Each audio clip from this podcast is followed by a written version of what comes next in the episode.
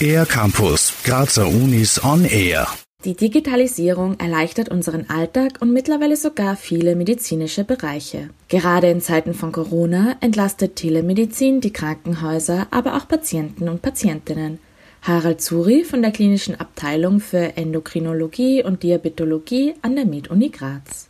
Telemedizin ist im Grunde nichts anderes, als dass sich gewisse Teile der medizinischen Versorgung über Telekommunikation anbieten kann. Das heißt, Patientin und der äh, Gesundheitsdienstleister sind nicht am selben Ort äh, zur selben Zeit. Besonders gut funktioniert diese Technik beispielsweise bei Patienten und Patientinnen mit Diabetes, die regelmäßig ihren Blutzucker im Blick haben müssen. Dabei werden diese Werte mit Hilfe von Blutzuckersensoren im Gewebe digital auf eine App oder einen Reader übertragen und ans medizinische Zentrum übermittelt. Über Videokonferenzen besprechen Ärzte und Ärztinnen dann die weiteren Vorgehensweisen. Wo gibt es Notwendigkeit, Insulindosis anzupassen?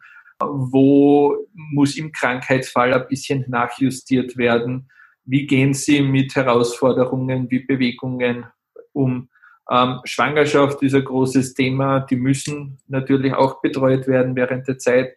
Man muss nicht mehr alle 14 Tage ans Zentrum kommen, um den Blutzucker zu optimieren, sondern das geht nebenbei. Erklärt Harald Suri.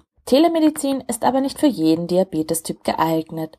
Bei Typ 1 beginnt der Körper, insulinbildende Zellen zu zerstören. Typ 2 kann Insulin bilden, jedoch ist es nicht wirksam. Typ 2 wird daher oft medikamentös behandelt. Patienten und Patientinnen mit Typ 1 müssen dagegen ihren Blutzucker regeln, indem sie ihre Blutzuckerwerte kontrollieren und sich selbst Insulin spritzen. Telemedizin kann dabei unterstützen, findet aber auch in anderen Bereichen Anklang. Harald Suri die äh, Abteilung für Kardiologie arbeitet auch äh, schon sehr viel mit Telemedizin.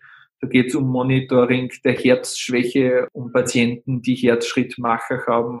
Telemedizin stellt keinen Ersatz für eine persönliche ärztliche Betreuung dar, ist aber oft eine gute Ergänzung dazu.